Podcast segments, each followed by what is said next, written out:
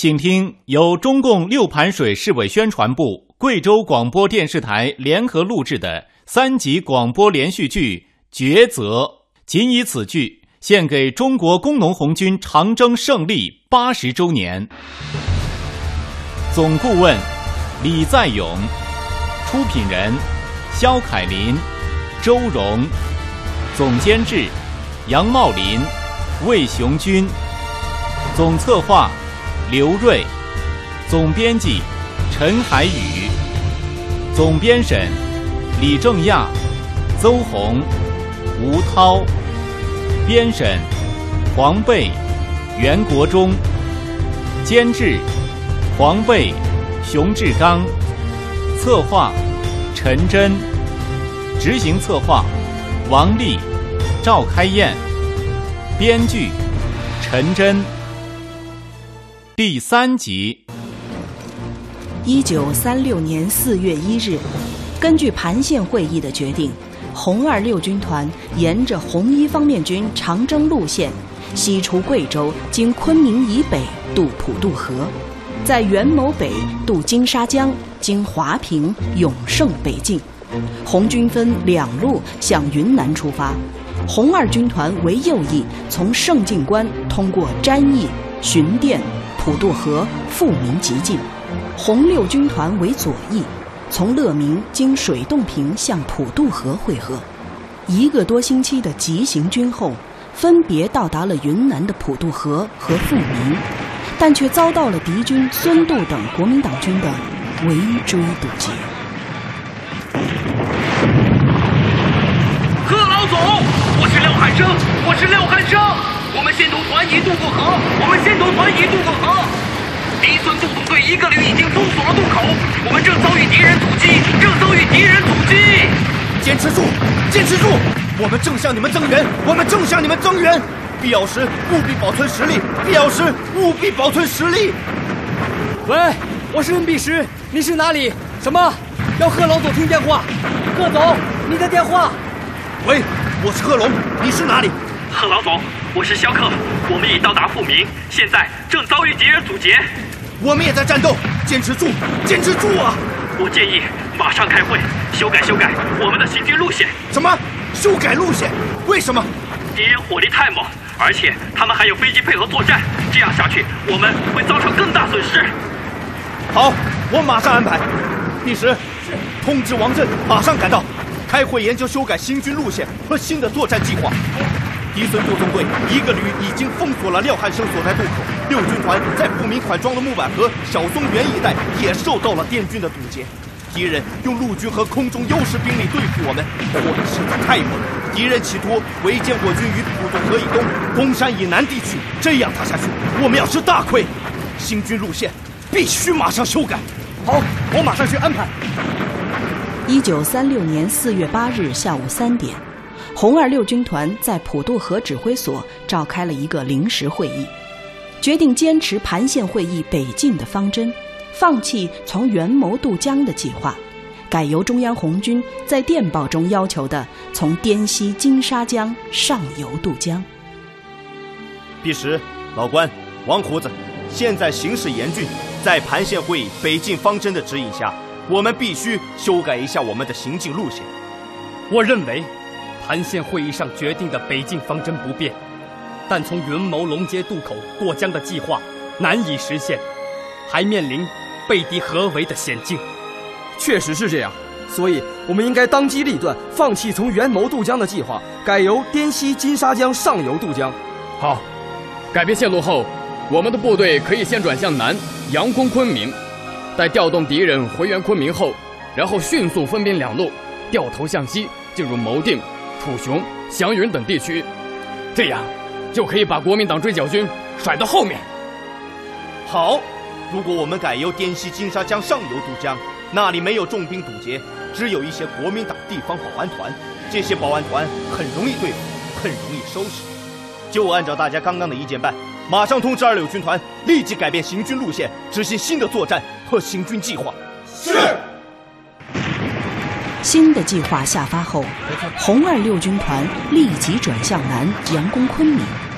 调动敌人回援昆明后，又突然兵分两路，掉头向西进入牟定、楚雄、祥云等地区，把国民党追剿军甩到了后面。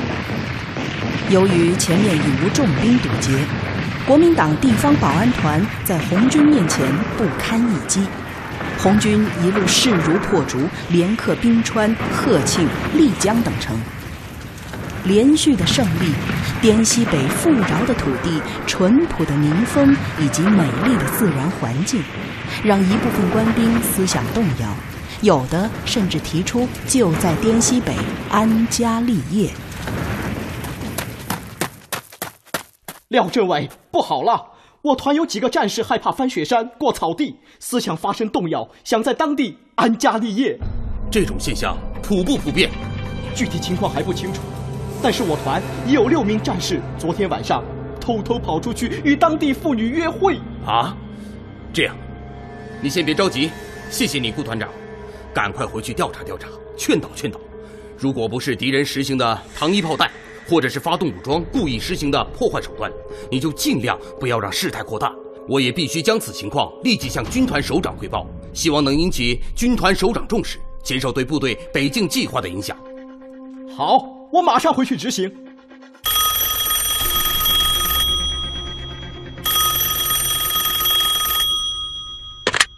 喂，贺老总吗？我是廖汉生。是，有什么事？我们团顾勇同志反映。有部分战士害怕翻越雪山过草地，思想发生动摇。他们看到部队所在地生产生活条件较好，想在当地安家立业。啊，有多少这种情况？我们正在调查，具体情况明天才知道。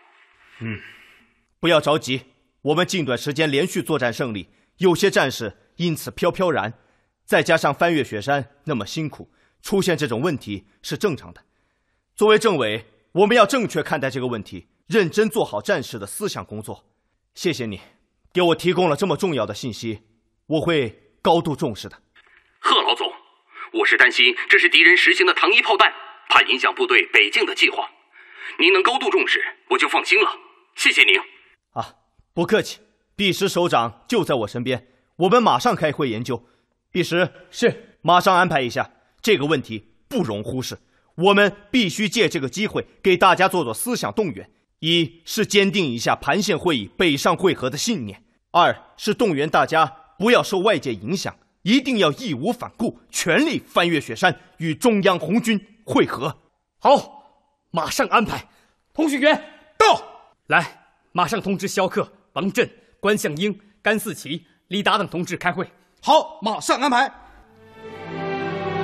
为进一步巩固盘县会议北进信念。坚决执行北进方针，为即将进行的翻越雪山做战前准备。四月二十四日，红二六军团一边渡江，一边在鹤庆召开会议。同志们，由于我们最近连续作战胜利，我们有些同志已经飘飘然，有的甚至是思想上出了问题，打起了退堂鼓。所以，我们今天在这里召开这个会，一是提醒大家。要注意抵御来自外界的糖衣炮弹，防止受到外界不良因素的侵蚀。另一个则是要求大家做好战前动员，全力翻越雪山，走过草地，全力北进，与中央红军会合。老关，你说说，从盘县会议到现在快一个月了，这期间我们依靠盘县会议精神，已经取得了很多胜利。但我们到了滇西北后，我们许多战士看到了滇西北的良好条件，心理和思想都发生了动摇。信念不太稳定，面对即将翻越的雪山，打起了退堂鼓，这种现象很不好。因此，我们今天开个会，对大家提个醒：各单位、各纵队回去后一定要做好战士的思想工作，务必要一鼓作气地翻过雪山，走过草地。我任弼时还要强调一点：不能打退堂鼓。大家都知道，恶劣的自然条件。有时候比战争还要残酷。我军绝大多数都是湘、赣、江汉平原和贵州人，要翻越海拔五六千米的几座大雪山，一下进入雪山高原，对于我们来说不容易适应。同时，我们还要进藏区，过草地。我刚刚说过，恶劣的自然条件有时候比战争还要残酷。因此，我们二六军团指战员必须义无反顾、坚决执行盘县会议决定的北进方针。大家回去之后，一定要把北进的信念贯彻落实到连队，提高大家的思想认识，全力翻越雪山，走过草地，与中央红军会合。是。对，这个时候，最主要的就是指挥员的决心。为了做好北进工作，顺利翻过雪山，走过草地，从今天开始，我们必须一边过江，一边同时沿途准备棉衣、生姜、辣椒等过雪山的物资。好，就按照今天会议上说的，一边过江，一边做好各种准备。具体由毕石、向英两位同志负责。散会。贺庆会议虽短，但效果非常有效。四月二十八日黄昏，也就是红二六军团攻占盘县县城整整一个月后，红军一万七千人马，除一只船翻落江中外，全部从丽江石鼓到巨店一带顺利渡过了金沙江。六月三日，红六军团经过藏区，翻越两座大雪山后，在理化以南之甲洼，与前来迎接的红三十二军会合。六月三十日，红二军团在荣坝岔同四方面军第三十军会师。七月二日，红二六军团齐集甘孜，同红四方面军主力胜利会师。七月五日，红二六军团与红三十二军合编为红二方面军。至此，红二六军团在盘县会议上制定的渡江北上、同中央红军会师的决策目标基本实现。最应该提的是，盘县会议不仅让红军摆脱了孤军奋战的困境，避免被国民党军剿灭的危险，更重要的是军团首长的英明抉择，挫败了张国焘分裂红军的阴谋，促进了三大主力红军胜利会师。三大主力红军会师时。原八万之众的中央红军到达陕北后，只剩八千多人。八万多人的四方面军经过西路军的失败，也只剩下一万两千多人。而出发时一万八千多人的红二六军团，在盘县时尚有一万七千人，三军会师时仍有一万三千多人。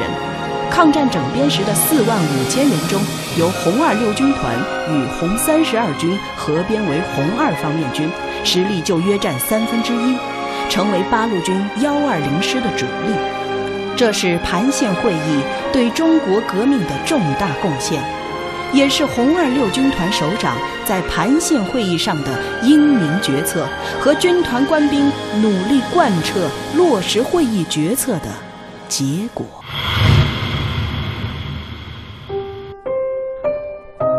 间一晃就过了八十年，我现在已经九十六岁了。红二六军团的官兵不忘初心，英明抉择，坚定信念，坚韧不拔，吃苦耐劳，不怕牺牲的精神。永远，永远留在我们的心中。现在，盘县会议会址已被列为贵州省六盘水市文物保护单位和爱国教育基地。萧克将军亲自题写了红二六军团盘县会议会址牌匾，这里每天都要接待来自全国各地的游客。听众朋友，刚才您听到的是三集广播连续剧《抉择》第三集，导演郑玲，责任编辑熊志刚、陈真，执行编导王丽，旁白严佳、韩红雷，录音制作王丽、李光模，剧中人物贺龙由陈云鹏演播。萧克由郑科林演播，任弼时由张彬彬演播，老年冯远昌由常辉演播。参加演播的还有杨峰、林胜轩、樊亚军、杨波、祝迪、张燕、单劲峰。